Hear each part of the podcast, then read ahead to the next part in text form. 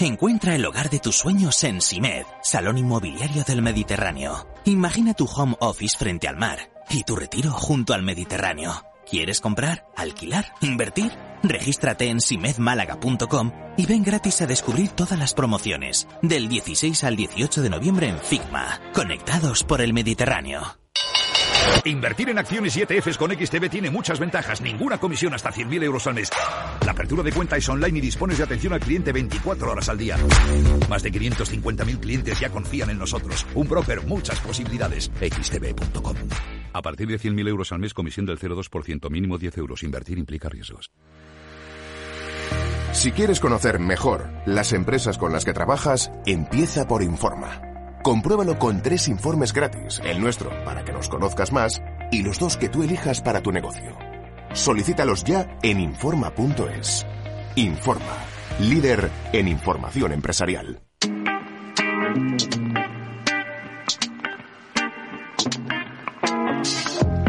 En Capital Radio, After Work, con Eduardo Castillo.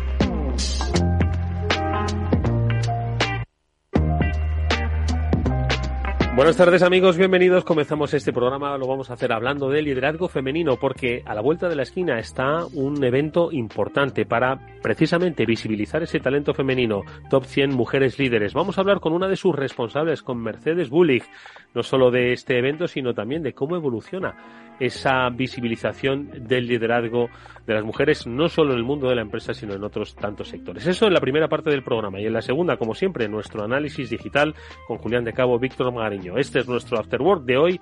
Os doy la bienvenida. Vamos allá.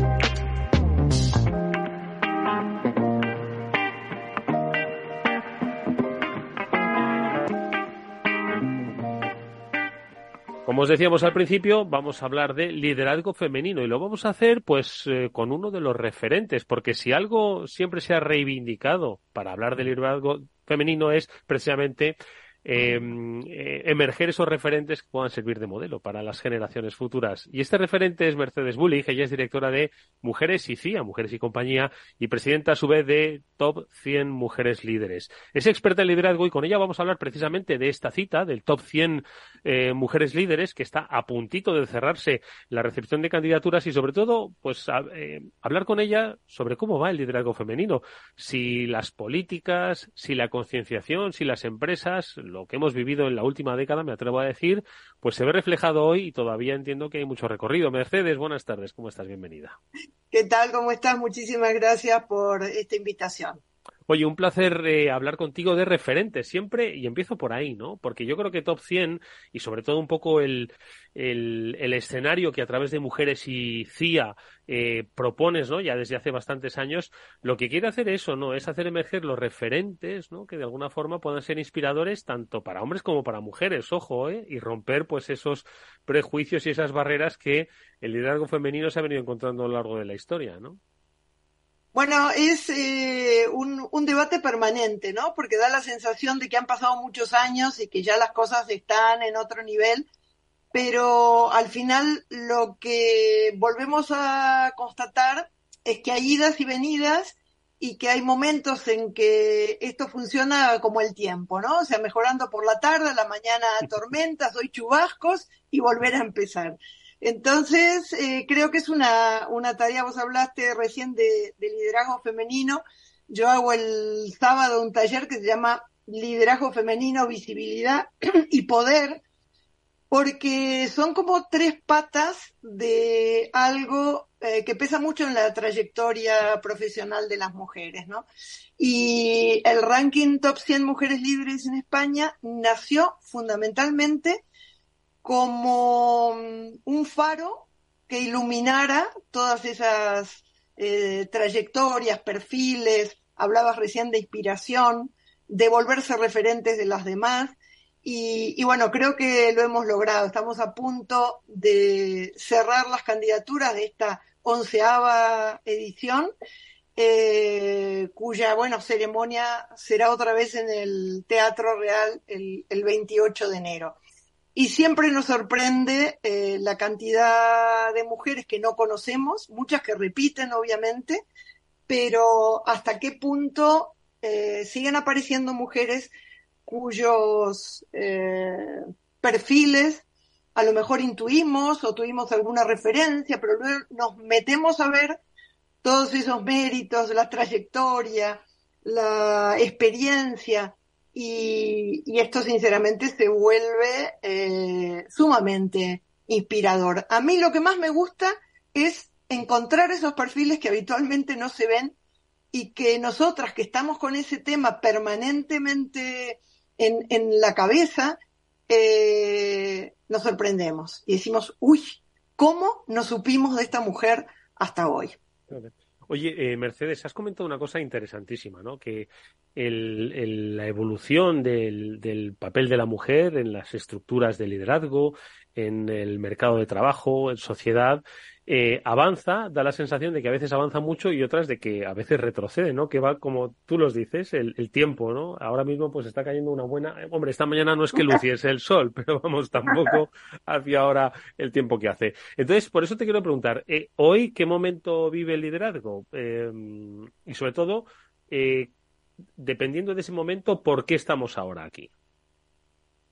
A ver, yo creo que, el liderazgo, o sea, que se, ha caminado mucho y que podemos decir que estamos eh, bastante mejor que hace 10 años, y no te digo hace 23, cuando yo llegué a España, que, llegué con, el siglo prácticamente en el 2000, y, y a mí me llamaba muchísimo la atención porque había muy pocos nombres de mujeres y eran los que permanentemente se repetían en la prensa, ¿no? En ese momento era Amparo Moraleda, Rosa García, mm. eh, Magda Salarich, Isabel, eh, me acabo de olvidar el, apellido. Eh, pero lo llamativo para mí era, yo decía, o la prensa es muy perezosa y tira de estos seis o siete nombres de manera permanente, o de verdad no hay más mujeres, cosa que me parece absolutamente increíble. Obviamente tiene que ver con, una, especie de... Mm, eh, o sea, hay, pereza, pero también eh, eso se, se realimenta. Entonces eh, se genera una, inercia, se siguen repitiendo los mismos nombres y de pronto yo acabo de, de participar en el lanzamiento, participé, mira, en dos lanzamientos una iniciativa, las dos eh, en, vinculadas con el Parlamento Europeo en España. Eh, la primera se llamaba ¿Dónde están ellas? y, junto a EGECON y a otras asociaciones, y por supuesto otra vez con, el Parlamento, lanzamos una iniciativa que se llama Aquí están ellas, ¿no? O sea, eh, tener una especie de, de banco de talento eh, para que ni los medios, ni los organizadores de foros, ni los este, potenciales eh, paneles carezcan de mujeres, ¿no? Porque ya no es posible decir, bueno, pero hay, hay mujeres en ciberseguridad, en energía nuclear, en todo hay mujeres, ¿no? Entonces al final no se trata más que naturalizar aquello que ya existe y de verdad, o sea, yo me aburro yo misma de escucharme, o sea, ya son muchos años, pero lamentablemente sigue siendo una necesidad. Mm. De ahí un poco eh, me apuntabas que el próximo sábado vas a hablar de liderazgo, visibilidad y poder.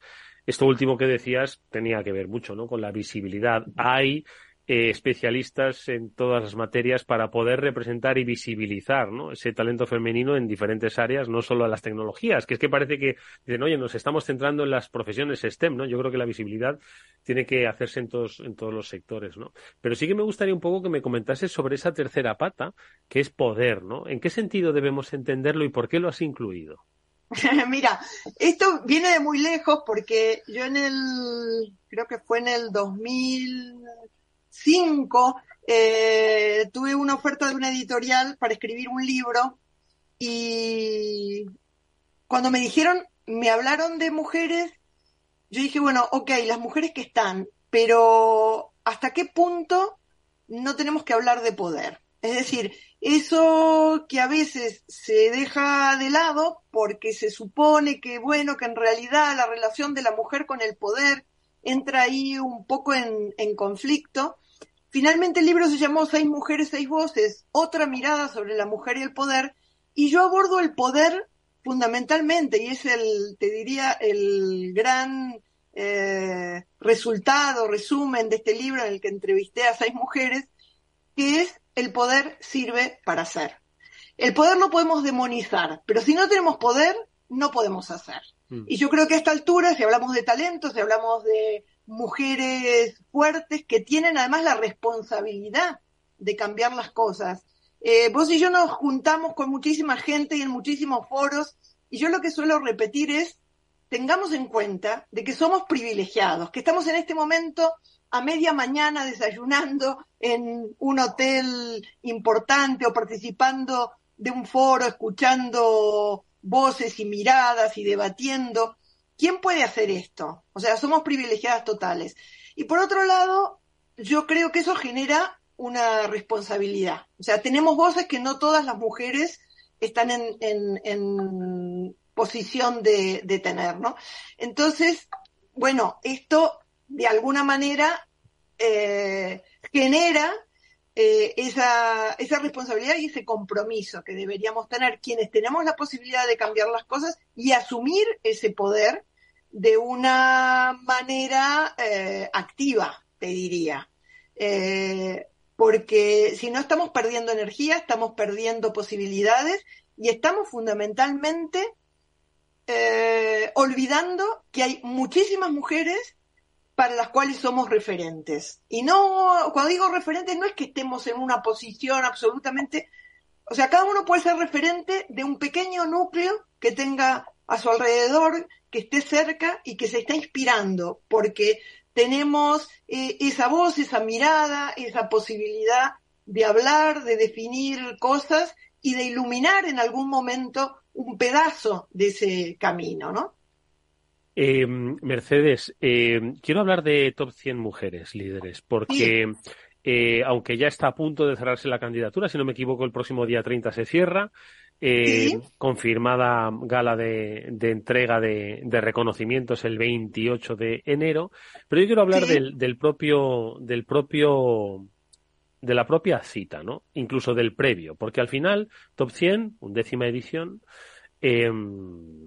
lo que hace es pedirle a las mujeres que se propongan para ser top 100. Es decir, que de alguna forma no es, oye, mira, yo es que conozco a la... Bueno, supongo que también se puede proponer, ojo, ¿eh? ¿no? Pero yo creo que es una invitación a ponerse en valor eh, los logros de carrera que quizás de otra manera no se pueden poner en valor, ¿no? Y yo creo que esa es un poco la idea que también hay que reivindicar. Y eso a nosotros, digo a nosotros, a todos, nos hace que veamos visibles y de, oye, no sabía yo que estas 100 directivas en área de, eh, ciberseguridad o de la abogacía o de las finanzas o de los medios o del otro, ¿no? o, de la filosofía, o de la literatura. Me he centrado un poco en mi ramo. vale, vale, en nuestro, en nuestro terreno, ¿no? Pero mira, eh, has dado en la tecla en algo que es importante. Durante muchos años nos preguntaban, bueno, pero ¿quién me tiene que proponer? Da exactamente igual porque nunca se sabrá quién propuso a quién. Puede ser tu madre, puede ser tu amiga, puede ser tu jefe, puede ser la misma organización que esté proponiendo perfiles de mujeres que considera valiosas y que considera que pueden ser referentes y un faro para muchísimas mujeres más, ¿no? Y, eso, de alguna manera, eh, cobró importancia en la medida en que se fue comunicando y decir, tienen la responsabilidad de presentarse. O sea, han hecho una carrera, se han este, preparado, se han formado, tienen experiencia, eh, tienen eh, potencial en muchísimos casos presentarse. Y ahí yo digo algo que es bastante práctico, porque también me suelen, me suelen preguntar, pero ¿qué posibilidades tenemos de ser elegidas? ¿O qué posibilidades tengo yo de que un jurado me vote? Y yo digo, bueno, en realidad, y esto lo he repetido bastante, un ranking puede llegar a ser un poco caprichoso en el sentido de por qué ha salido tal y no ha salido cual, mm. y cuáles han sido las cosas que se han evaluado. Se evalúa trayectoria, se evalúa logros, se evalúa características este, que mm. tienen que ver al, al, al, perfil, influye también la visibilidad, por eso yo hablo tanto de visibilidad. Em, pero en definitiva, es una ITV del perfil personal, ¿no? O sea, es prepararse para que todo esté bien. ¿Está bien tu fotografía? ¿O recortaste una foto de eh, un evento en una disco de hace tres años que pesa cuatro KB? No, no, no. Hacerse una foto como Dios manda, que esté de alguna manera mm, representando, o sea, haciendo honor a quien eres, ¿no? Mm. Y por otro lado, poner un poco en orden ese currículum. No se puede presentar. Revisa tus méritos, que si de repente te pones a pensar y dices tú, oye, es que, es que tengo méritos. Mira, este, una, una hija mía que, que hace teatro, narración oral y tal, tuvo un espectáculo que se llamaba Relatos Eróticos y eran relatos literarios en tono erótico y contaba los puentes de Madison cuando Fran en un momento se mira en el espejo y dice, qué buena que estoy, ¿no? Y es, es, esto, ¿no? Es decir, mirarse al espejo y decir, pero de verdad, ¿no? O sea, ¿y, cómo ordeno todo esto? ¿Qué de mi trayectoria es lo más importante? No se puede presentar al jurado un tocho enorme, un jurado que tiene que revisar eh, 700, 800 mil perfiles para elegir a 100, algo que no tenga espíritu, que no tenga determinación, que no se elijan las palabras. El otro día una directiva me dijo, presentándose, bueno, me llamo tal y tal, y, en qué, en qué posición estás. Eh, no, dice, soy, soy la, mm, este, trabajo en, tal, empresa. Yo trabajo en tal empresa es un poco, hay una frase que me encanta que dice, quería tener éxito, debí ser más específico, ¿no? Eh, ¿En qué empresa? ¿Y en qué posición? Bueno, yo he estado trabajando 10 años y ahora me han pasado a la vicepresidencia. Yo, ¿cómo? ¿Ya sabes cómo se presenta un hombre? Soy tal, tal y tal vicepresidente de tal cosa, ¿no? Entonces, hay que tener en cuenta hasta qué punto las palabras que elegimos para definirnos eh, cómo ordenamos eh, quiénes somos y cómo expresamos ¿no? nuestros valores en relación a eh, hemos hecho esto y ahora y cuáles son mis logros, esto es lo que este, ha sido lo más importante, he aportado valor en tal y cual cosa y, con una eh, claridad y con un lenguaje que colabore en que el jurado, en lugar de leer de forma automática, diga, ¡oh! Esta es alguien esto me interesa, esto eh, sale de, lo común, ¿no? Y, yo creo que esa ITV es necesaria. Y luego, otra pregunta que me hacen muchísimo es, bueno, pero, pero vale la pena, vale la pena, claro que vale la pena. En este ranking vale la pena, no te voy a decir igual porque me, me lo van a refutar, ¿no? Pero, pero vale mucho la pena el camino más allá del resultado. Hay mujeres que tardaron seis ediciones en salir elegidas y que cada año me preguntaban, ¿te parece que me vuelva a, presentar? Le digo, claro, claro que me parece. Primero que es un baño de cariño, de reconocimiento, de impulso, o sea, todo el mundo diciéndole qué maravilla, eres una crack, te lo mereces, ahora por ello y tal y cual, ¿no? Em, y por otro lado, que las circunstancias van cambiando. Cada año es como, como la selectividad, ¿no? Un año la nota es 7, el otro 8, 9, será más fácil, más difícil. El jurado va cambiando en un 50% para que no haya un efecto repetición en el, en el voto.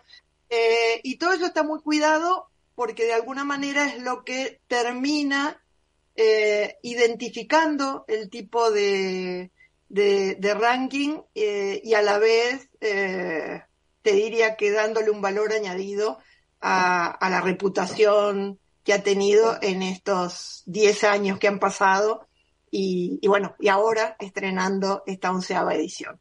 Oye, Mercedes, eh, es un ejercicio eh, participar en, en, en, este, en este proceso de top 100 mujeres líderes para ellas, para una valoración, una ITV me ha gustado mucho porque de alguna forma es revisar todos tus logros, tus capacitaciones y luego, ojo, eh, no es cerrar un currículum, es sencillamente diseñar el próximo estadio, ¿no?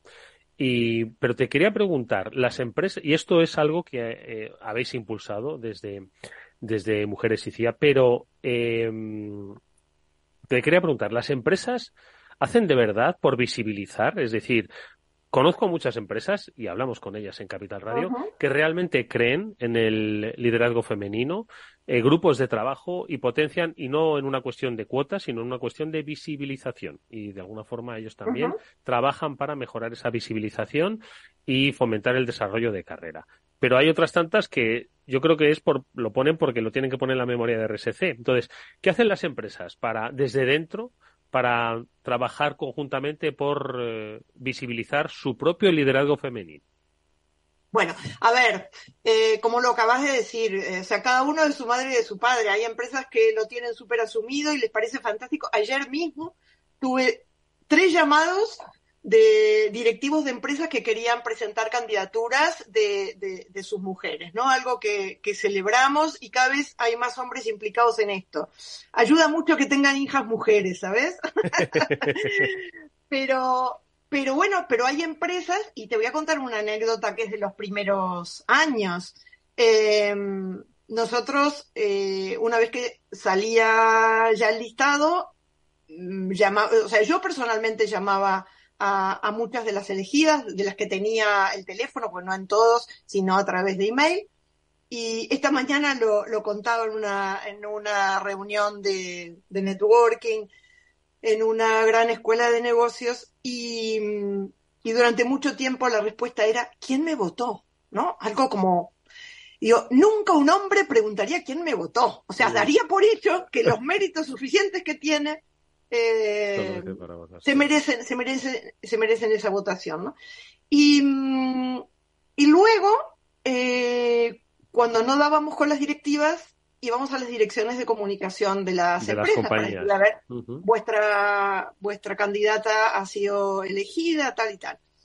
Y, mm, o, mandábamos un email. Entonces, eh, bueno, una, una gran empresa española, muy, muy grande, Em, me llaman por teléfono, yo estaba en ese momento en, la calle, y me dicen, acabamos de recibir la comunicación de que tal y tal ha sido elegida como... Sí, sí, digo, qué, alegría que me llames porque estamos a 10 días de la gala, entonces lo que mm. queremos es eh, confirmar que, que va a asistir. Y entonces me dice, pero ¿quién les ha dado permiso para incluirla? Y yo dije, ¿permiso? Bueno, si tuviéramos que pedir permiso, este ranking no existe. Y de verdad está muy lejos de nuestro espíritu pedir permiso a nadie. Las candidatas, si no lo consideran y no han hecho ellas el rellenado de, de la ficha, pueden darse de baja, por supuesto, pero no pedimos permiso a nadie. Y entonces me dice, bueno, no va a asistir. Y yo digo, bueno, te agradezco muchísimo que me lo digas. Y de repente tuve ese momento en que se me cruzó algo por la cabeza y le dije, ¿no va a asistir ahora o no va a asistir nunca porque es política de la compañía? No va a asistir nunca. Entonces le dije, mira, te pido un favor, envíame unas líneas diciendo que rechazan y vamos a anunciar a la siguiente, inmediatamente siguiente que va a estar feliz de mm. ser elegida top 100.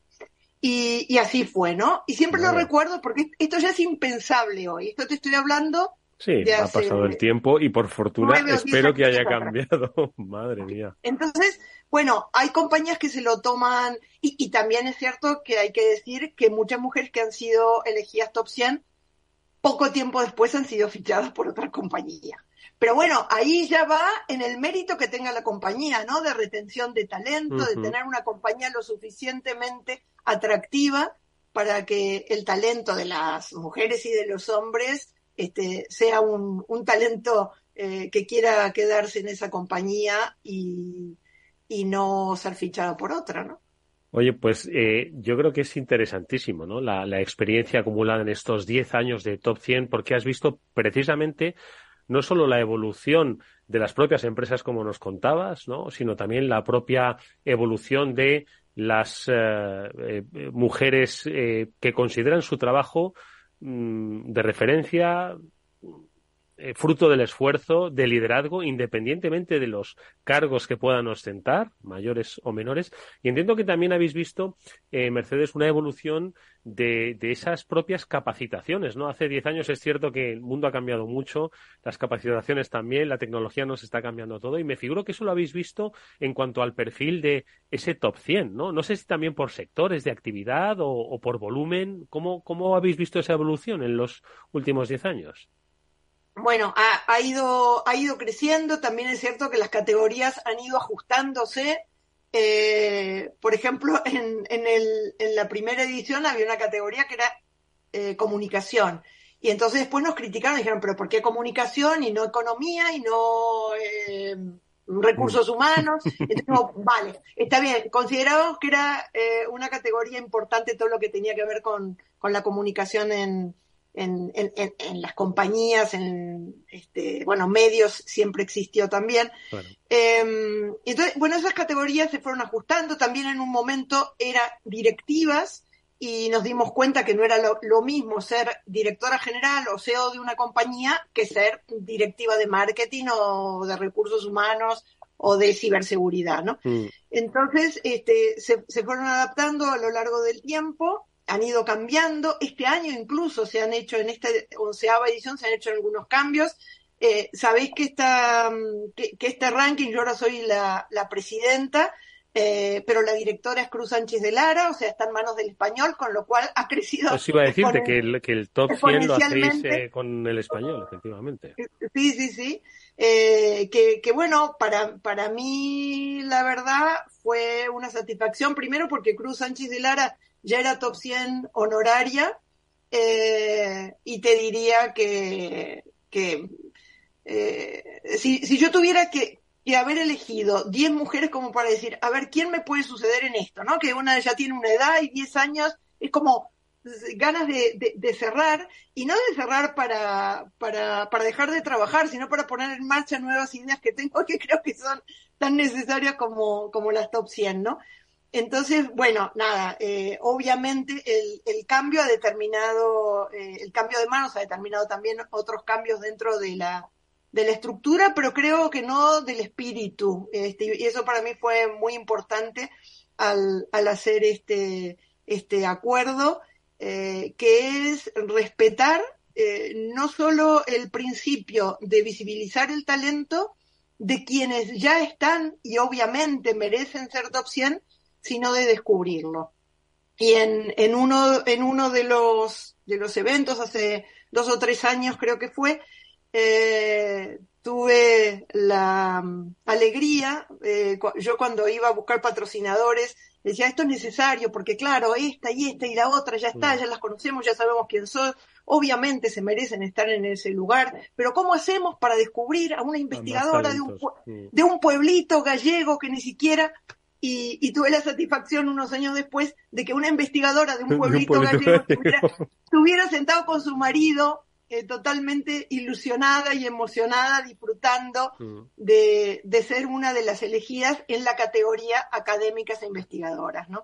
Entonces, bueno, eh, todo lo que tengo que contarte no son más que buenos momentos y, y la sensación de que era algo que hacía falta que sigue haciendo falta lamentablemente, por, por eso que te digo del tiempo, las marchas y contramarchas, eh, pero que creo que abre el camino a muchísimas mujeres más, porque sabemos, y esto es absolutamente estadístico, que cuanto más referentes haya donde mirarse, mm. más se amplían las posibilidades de muchísimas mujeres que no están reconociendo su propio talento, sus propios valores eh, y que en cambio al mirarse en ese espejo empiezan a pensar, ¿y por qué no yo también? Pues yo lo que creo es que es una invitación maravillosa a que no sé si ya llegan para postularse para este año, pero sí que creo que es interesantísimo que empiecen a pensar cómo se postularían ellas para la eh, duodécima edición, ver cuáles son los méritos logrados y cuáles los que estarían por lograr para ese top 100 mujeres 2024. Pero bueno, de momento nos centramos en el 2023, que es la cita pero de más... todos modos, Mira, te, te digo, eh, esto se cuenta por horas, ¿eh? Y, y, hay un momento en que se cierra, el, el, el, reloj llega al final y se cierra la, la cuenta Em, hoy es 26 y esto cierra el 34 días. Pueden entrar muchísimas mujeres en cuatro días. Eh, obviamente hay una criba, hay alguien que está mirando esos perfiles y a lo mejor algunas le digan, a ver, todavía, o sea, prepárate tiene un mucho poquito mérito, para... mm, prepárate un poco más para, para, Para el año que viene, refuerza tal y cual cosa porque está un poco flojo en este sentido. Hay headhunters que están mirando esos perfiles para Uh. decirlo adecuadamente sin ofender a nadie, porque a veces dar un paso demasiado temprano Sí. no es bueno. Pero otras es que hay mujeres súper maravillosas, llenas de talento y tal, que todavía dudan si deben presentarse. Yo Menos que- duda Vamos. y más acción. Es- escucha, Mercedes, es una oportunidad buenísima para una preevaluación, no se lo tienen que tomar a mal. Esto es un Exacto, mentor y tag, es decir, exacto. oye, voy a apuntar, me dicen, oye, mira, eh, yo creo que espérate un esto y refuerza esto. Oye, ¿quién mejor, vale, que expertos en liderazgo para que me lo recomienden? Es decir, o sea, que yo creo que, que, que de cualquier manera se sale ganando. O sea que, bueno, Absolutamente. bueno, pues Yo creo que, que esto es bueno, bueno, bueno para el, para el ranking que sigue descubriendo y apuntando valores y yo tengo una, una columna que se llama Que te vean venir, recomiendo mucho a las mujeres que al revés que acá era pactar con el diablo, ¿no? Al revés que Al Pacino le decía a Keanu Reeves que no lo vean venir, yo le digo a las mujeres que las vean venir. las es una manera de dar un paso, de convertirse en referentes y, y tiempo hay de sobra para presentarse. Que no es el momento, que lo evalúan y será la próxima pues edición, la próxima. te- tenerlo en cuenta. Mercedes Bulik, te agradecemos muchísimo que nos hayas acompañado en estos minutos de After Work. Espero que hayamos inspirado, animado a eh, mujeres que nos están escuchando del mundo de la empresa, de la investigación, de la ciencia, de la cultura, de el arte, de la filosofía, del periodismo, de la comunicación, los recursos humanos. Él intenta decir todo mucho para que luego no me digan que me estoy dejando. Estoy seguro de que vamos a poder conocer muchísimo más talento femenino que está por ayudarnos a todos a visibilizarlo, a encontrar soluciones, a hacer economía, que es de lo que se trata. Mercedes, muchísimas gracias. Hasta muy pronto. Muchísimas gracias a ti. Bueno, comenzamos esta mm, charla digital. Hoy empezamos en solitario. Ahora en un ratito vamos a saludar a Julián de Cabo, pero ya está aquí con nosotros Víctor Magareño, al que siempre es un placer saludarle, sobre todo porque me estaba dando pistas antes de entrar en el programa y me decía, he estado asistiendo a la conferencia de Amazon que han dado pistas. Digo, seguro que a Julián le gustaría escucharlas, pero bueno, estoy seguro de que algo nos puedes ir adelantando. Víctor, ¿cómo estás? Bienvenido.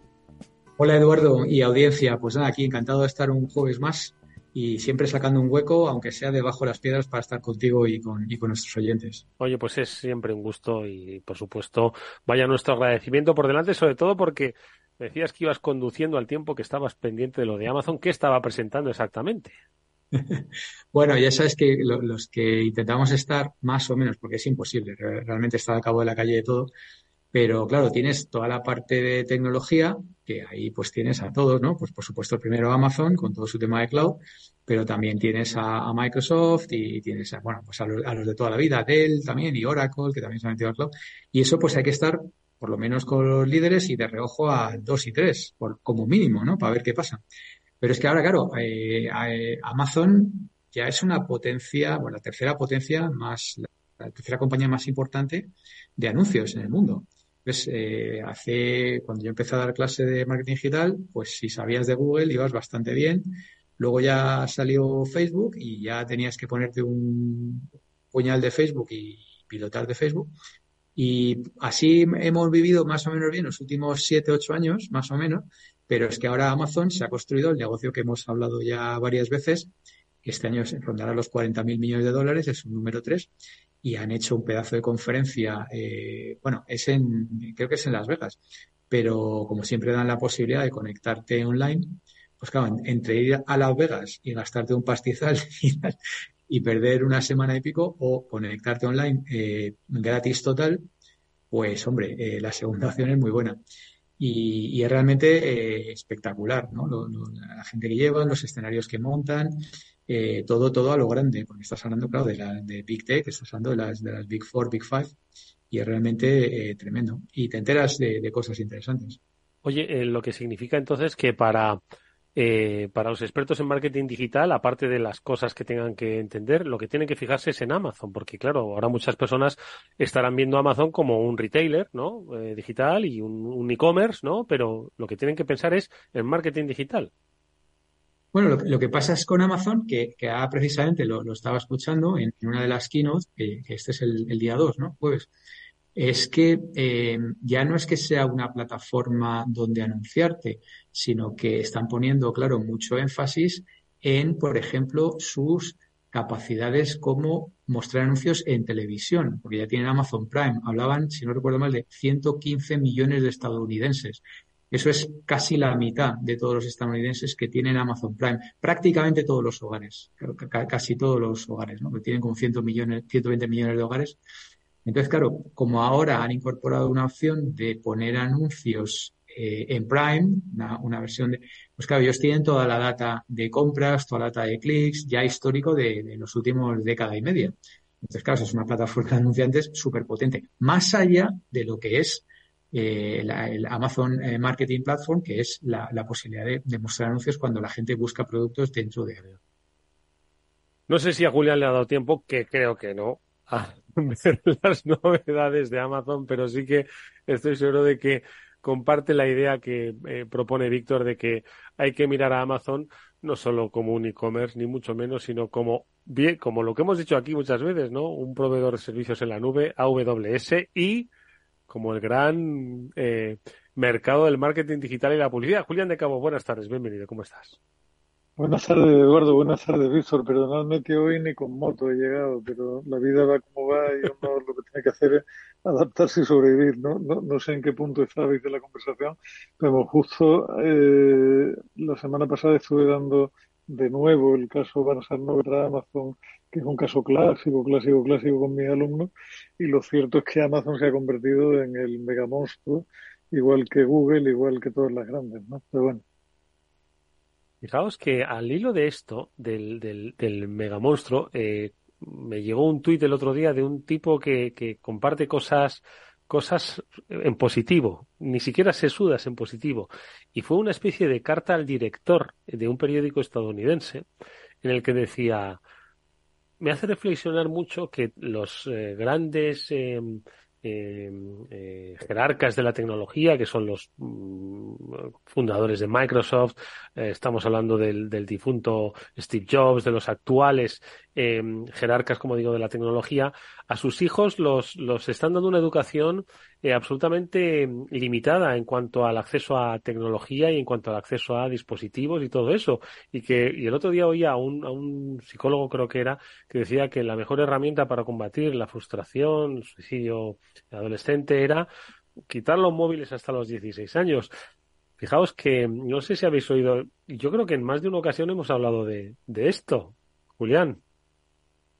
Sí, hemos, hablado más de una vez, Eduardo, incluso de la correlación demostrable, aunque también eh, es de primero de analítica de datos que correlación no necesariamente significa causalidad, pero hay una correlación aparentemente clara entre el uso temprano de los móviles y la aparición temprana de enfermedades mentales en gente joven, ¿no? Y que había personas que, que llevan tiempo investigando sobre esto y que sus conclusiones son bastante tremendizas en un momento dado.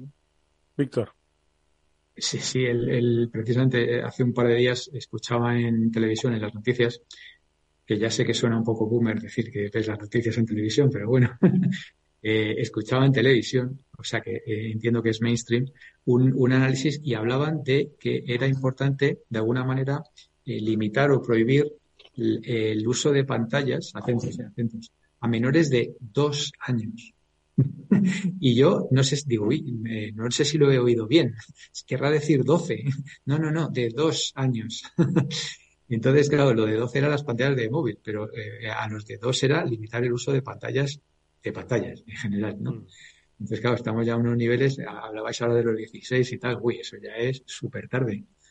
No sé, pero no sé. Hombre, yo, yo creo que, que, lo conté en alguna ocasión, Víctor, había hace ya años, además de esto, un vídeo muy simpático que circulaba por la red donde se veía una cría que no te, o sea, sentada, pero se veía sentada en un equilibrio todavía inestable. O sea, es una criatura probablemente de bastante menos de dos años, a la que su madre le daba una revista y la cría miraba la revista, la tocaba con el dedito, hacía ademán de pasar página y tal, y miraba luego a su madre como diciendo, ¿qué, qué mierda es esta que me ha puesto aquí?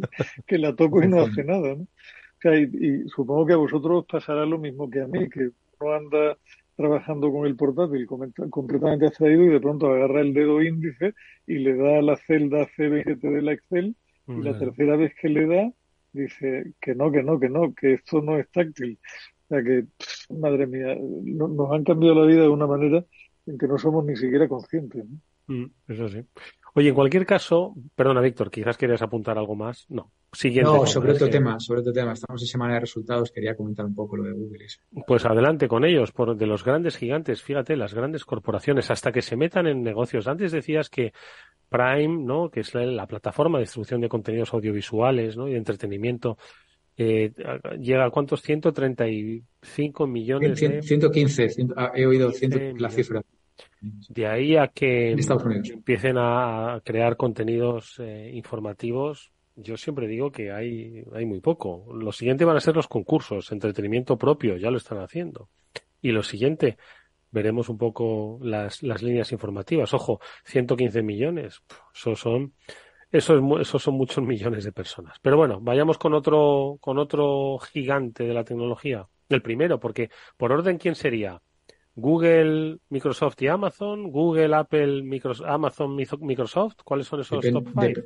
depende de lo que es. Si miras facturación Amazon, si miras valor bursátil Apple y, y si miras eh, margen, o sea, margen de contribución o, rendimiento bruto, probablemente Apple barra Google eh, barra Microsoft. Yo creo que Microsoft está número 2, 3 quizá de facturación pero con buen profit. Pero vamos, están ahí, da igual. Estamos hablando de muchos Bueno, hablemos de uno de ellos, Google, venga. Bueno, Google ha presentado resultados esta semana y obviamente pues hay que estar, bueno, quien dice Google dice eh, Alphabet, ¿no? Que para los nostálgicos decimos Google. Y bueno, pues la, la noticia más interesante, como siempre, hay que ver el negocio de publicidad, más 9,5 más 10, o sea, básicamente doble dígito y todos sabemos que el 80 y muchos por ciento de eso es el, buscador, con lo cual un negocio de, de 140 mil millones solo de búsqueda que crece más 10, pues hombre, ya le gustaría a muchos tener ese, ese negocio. Eh, el beneficio neto ha subido un 24%, cuidado con la cifra, ¿eh? Eh, y alguno dirá, bueno, si solamente el negocio sube 24, perdón, el negocio sube 10 y el beneficio sube 24, pues todos sabemos lo que hemos estado hablando estas últimas semanas, ¿no? Las famosas reducciones de, personal, la búsqueda de la eficiencia. Eh, han salido, no sé si eran 12, 15 mil personas en los últimos meses, un 6% del workforce, eh, lo cual me recuerda a la broma que hacíamos cuando estaba en Google. Si nos vamos todos, ¿qué pasa? Pues probablemente nada, ¿no? pues en este caso no se han ido todos, pero se han ido un 6% y lo que pasa es que siguen creciendo un 10. Pero además ganan un 24% más. Y en el, en el aspecto, digamos, menos, de menos, bueno, iba a decir menos chicha, pero vamos, más pequeño, ¿no? Que es la nube, pues la nube crece solo, y digo solo porque la de, la de Microsoft que la han publicado crece como un 30 y pico. Qué barbaridad, o sea, lo de Azure. Eh, pero la de Google crece solo como un 15, un 17, algo así, dicen los números, pasa de, de 6.8 billones a 8.9 billones, hacer las matemáticas. Eh, pero la gran novedad es que por primera vez ganan pasta con el cloud. y esto siempre hay que celebrarlo, ¿no? Porque pasaron de, perder 400 y pico millones a ganar 266. Mm. Eh, entonces ya se meten en el, en el cajón de, Amazon, que es el, como sabéis, es el negocio donde gana pasta. Ya solo falta que gane pasta Microsoft Azure. Aunque con las políticas que tiene, eso si queréis, abrimos el apartado en otro momento, porque claro, están todos como locos por capturar negocio y te regalan el oro y el moro. Y eso tiene un coste. Obviamente va al bottom line, es decir, al, al PNL, al profit and loss, o sea, al margen de volumen. Entonces, bueno, pues eh, Google ya ahora gana pasta, pero aparentemente la, la, acción pierde porque dice que no crece lo bastante. Claro, cuando tu competidor crece, es más grande y crece el doble, pues obviamente no crece lo bastante. Sí, pero bueno, ya eso como, como, como al final, hacia dónde se dirige, ¿no? Pues el, el negocio de nuestro tiempo, ¿no? Eh, publicidad, publicidad vender directamente a, a, través de básicamente generación de contenido, es decir, entretenimiento, caja tonta, porque sigue siendo caja tonta, lo que pasa es que ahora es tableta tonta, y luego almacenamiento puro y duro y, y dotar de capacidades a un mundo digital. Julián. No, que lo que, vamos a ver, lo que pasa es, es la, el típico esquema de una batalla entre plataformas, que se ha repetido cien mil veces. Es el, el juego de la película aquella terrible de los inmortales, de solo puede quedar uno, Aquí en lugar de uno quedarán dos o tres. Y una vez que queden dos o tres y se hayan repartido todo el mercado, pues empezarán a atornillarnos cada vez más, a subir precios cada vez más. En fin, el comportamiento que hemos visto suceder cien mil millones de veces. No, no hay nadie que alcance una posición de dominio y que al cabo de los dos años no se haya convertido en una máquina de generar cash a su libre albedrío, porque como no tiene competencia, le basta con tocar precios para mejorar sus números simplemente con un clic. Y precisamente está, eh, otro de los temas que está ahora es el, famoso, los dos juicios que tienen tanto Google como Amazon, ¿no? Y es curioso porque de todo lo que le pueden meter mano a Google, le están metiendo mano, por lo que estoy leyendo, ¿eh? Me imagino que le meterán mano por varias cosas, pero sobre todo es por el dinero que le paga Apple, que hemos comentado aquí varias veces, yo lo tengo en mis slides hace 7, 8 años, por mantener el buscador por defecto en el iPhone, ¿vale? y la cifra que están manejando son 10.000 millones. Yo hay alguna lista que lo pone ya en, en 16, 17.000 millones. Pero es curioso que le está metiendo mano ahí porque dice que de facto está creando un monopolio, aunque todos sabemos que en el minuto uno eh, un usuario de iPhone puede cambiar el, buscador, el navegador, ¿sabes? Lo cual, claro, Google se va a agarrar a eso y el analista de, en este caso era The Economist que estaba leyendo, pues dice que, quizá no está tan bien armado, ¿no? Y a eso a Google y a, Amazon le están dando caña de nuevo, teniendo muchas cosas para darle caña, le están dando caña con el tema de, los precios. Y dice que penaliza a aquellos, anuncia, aquellos marcas que venden productos más baratos fuera de Amazon. Y que entonces les, les saca del buy box, este de la, de la cajita esta de comprar, que ese es el lugar más deseado, y que por eso no puede ser porque es práctica restrictiva la competencia. Entonces ellos dicen que no, que, que tienen toda la competencia de los de las tiendas físicas, y claro, el otro dice, ya, pero es que en el online tú tienes entre el 40 y el 50% de, de cuota de mercado. Entonces esto es abuso de posición dominante. Parece ser que este puede estar un poco más armado y ahí la lista decía que, que la FTC, que es la Federal Trade Commission, que es la, la CNMV nuestra, ¿no? La, el organismo que protege la competencia, pues que puede tener más posibilidades de ganar esto. Pero bueno, esto se llevará mucho tiempo, muchos años, y mientras tanto, pues siguen las puertas, ¿sabes? Que, que de todas maneras, Víctor, no, te olvides de que hablas del, estás hablando sobre el país donde metieron en la cárcel al Capone por fraude fiscal, con lo cual podemos esperar cualquier cosa en cualquier momento dado. Oye, y mm, la verdad es que poco tiempo nos, nos queda ya, ¿eh? Hoy tenemos que hacer un, un, un, programa un poco más corto, pero seguro que alguna recomendación de análisis eh, nos, nos podéis dejar, no lo sé por dónde va. También por Mundo Empresa Tecnológica, Víctor. Mira, yo, últimamente me gusta mucho The Economist. llamadme lo que queráis, pero y de cuando en cuando así The Economist. tonto, The Economist, sí. Y me, me leo una pieza larga. por rachas, ¿eh? No, bueno, con el truquito este de Julián, esto no deberíamos de tal, pero el truquito este de darle al escape, pues saltamos el paywall y, y al final consigo leerlo. Y hay, hay, de verdad que hay cosas muy interesantes. Además me consta que los tetuleros de, de Luis Vicente de cuando en cuando hacen referencia a alguna pieza que me resulta muy familiar. O sea que, y en concreto, no para ahora, porque no da tiempo, pero me he leído dos últimamente, una sobre, os interesará saber cómo está el tema de los coches autónomos y los que andan por ahí por California y tal, qué está pasando, ¿no? Pues eso, un día si quieres hablamos de ello.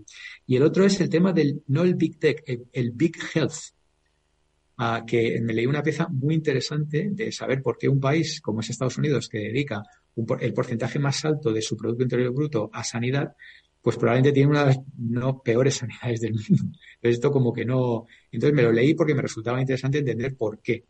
Y bueno, pues si quieres el próximo día o lo que sea, pues. Sí, el próximo día yo creo que hablamos, no sé, eh, y del e-health, ¿no? Que llevamos mucho tiempo pues esperando sobre el e-health y, y el negocio está en el cloud, como habéis dicho, y en, bueno, precisamente, ¿no? El e-health yo creo que se va a basar en las capacidades que tengamos de conectividad, de operar en remoto, ese tipo de cosas. Julián, dos minutos. Pues yo poca, poca recomendación o ninguna, Eduardo, más allá de que sean felices y se lo pasen bien los oyentes y que abandonen toda, todo intento de sustraerse a este rodillo digital que nos está pasando por lo alto, porque de verdad que, que uno lo mira y no sabe si le entra hasta cierta medida un, punto de melancolía, ¿no? Cuando ve a, lo, a, una, o sea, es un poco el, el, ver cómo empresas que eran frescas, nuevas y con propuestas maravillosas hace un tiempo, pues como dices esto vuelven a convertirse en lo mismo de siempre al cabo de los años y con los mismos vicios de siempre, ¿no? Es aquello de, el, punto de nostalgia que te da a pensar que el futuro ya no es lo que era, ¿no? Ves a una Netflix hacer, dice, a estos le faltan para las mamás chicho unos 15 días, poco más o menos. Cuando hace una temporada estábamos viendo series que, que han pasado a ser míticas y que probablemente nunca más se volverán a producir porque ya son conscientes de que no trabajan para un mercado de élite intelectual, sino para el público mainstream y que como una buena mamachicho no hay nada en la vida. ¿no? Pues bueno, ¿qué le vamos a hacer? no Esperemos, esperemos que, haya otra nueva generación que suponga una nueva esperanza en la vida. Víctor, Sí, pero a Netflix le ha ido bien, ¿eh? que acaba de publicar los resultados y récord. Además, está saliendo bien lo de lo de craquear las contraseñas. O sea, todo lo que está haciendo está saliendo bien. Porque ya se acabó el rollo, el rollo que le hacía fresco, exactamente. Está saliendo bien. O a ver si te, crees que Canal Plus empezó diciendo que lo podían ver tres al mismo tiempo. Claro, esto se acabó. Sí, sí. Todo lo fresco. No, pero está, No, yo simplemente comentar una noticia muy de refilón que me pareció curiosa. ¿Sabéis lo que es el Web Summit? El Web Summit es un, un evento internacional muy importante tecnológico que se celebra en Lisboa eh, yo tuve algún amiguete por ahí que estaba de, CEO. Bueno, pues resulta que al, CEO, al que también es coaccionista, se le calentó la boca con el tema de Israel y, se han ido todos los sponsors. Con lo cual tiene un problema, ha tenido que dimitir, pero cuando digo todos los sponsors digo Amazon, Microsoft, Google, etcétera, etcétera. Entonces tiene un serio problema, entonces simplemente que hay que tener un poco cuidado cuando eres el CEO de algo gordo, que tengas cuidado con, lo que hablas. Yo creo que aquí estamos en un entorno razonablemente seguro, pero que hay que tener mucho cuidado por ahí. Nada más que eso. Interesante. Oye, nos tenemos que despedir, pero esto me gustaría, es decir, siempre se pide la opinión de los empresarios, de los ejecutivos. Al final son gente que tiene una representatividad privada, pero que también puede tener una opinión pública. Eh, hablamos de eso la próxima semana. Nos quedamos con la miel en la boca. Julián de Cabo, Víctor Magariño, que descanséis. Pronto lo vais a poder hacer, 37 horas y media a la semana. Hablaremos también de eso la próxima vez, ¿vale? Tendremos más tiempo para estar delante de las pantallas. No sé si va a ser incluso, incluso peor, incluso contraproducente. Gracias, Julián. Gracias, Víctor. Un abrazo. Nos vemos la semana que viene. Cuidaros mucho. Adiós, Víctor. Adiós. Un abrazo. Chao. Venga, nos vemos nosotros el lunes que volveremos con el Cyber After Work, el programa de ciberseguridad de Capital Radio. Gracias, amigos. Hasta entonces.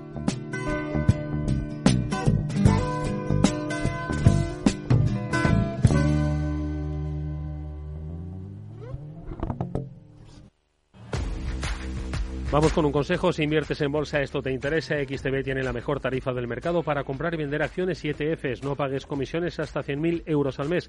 Si inviertes en bolsa o quieres empezar, más sencillo e imposible, entras en xtb.com, abres una cuenta online y en menos de 5 minutos compra y vende acciones sin comisiones con atención al cliente las 24 horas del día. ¿A qué estás esperando? Ya son más de 500.000 clientes los que confían en xtb.com, un broker, muchas posibilidades en xtb.com. A partir de 100.000 euros al mes, la comisión es del 0,2%, mínimo 10 10 euros, invertir implica riesgos.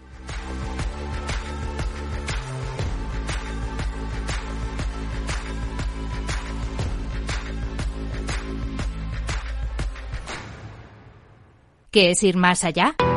Con Arval podrás llegar donde te propongas de la forma más sostenible y desplazarte como y cuando necesites con una oferta de renting sostenible, segura y conectada y preocuparte solo de conducir porque nosotros nos ocupamos del resto. Arval, la transición energética arranca aquí. Más información en arval.es.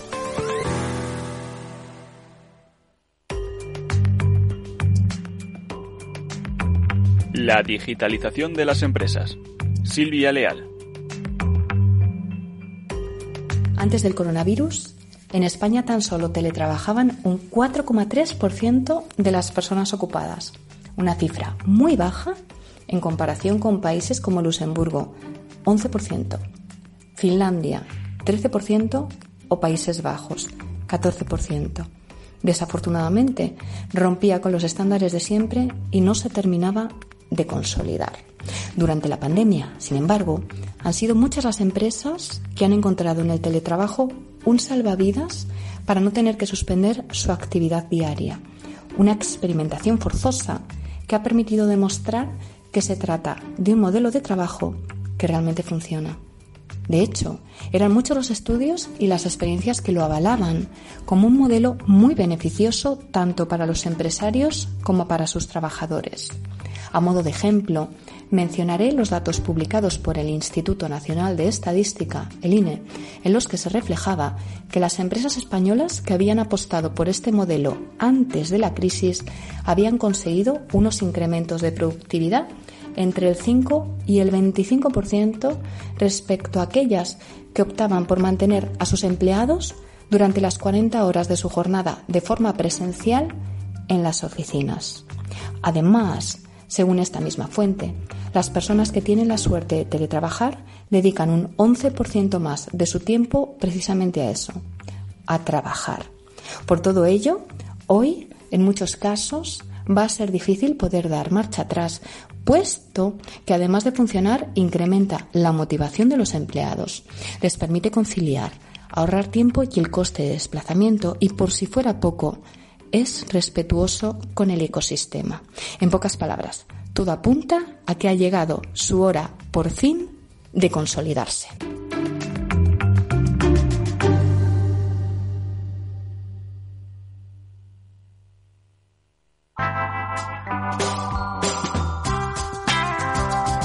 Capital Radio. Música y mercados.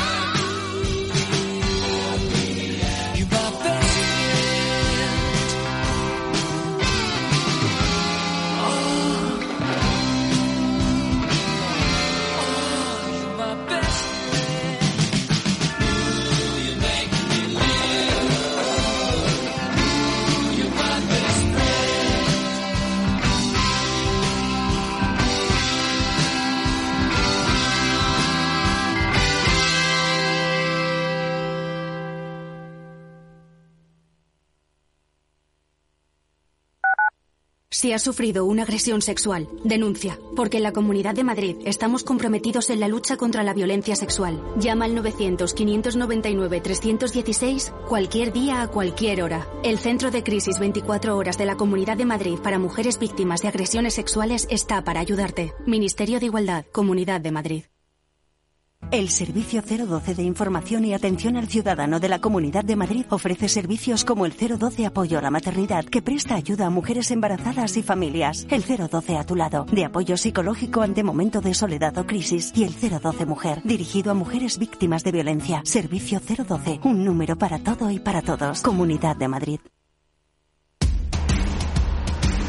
No pierdas detalle de todo lo que afecta a tus inversiones y a tu bolsillo.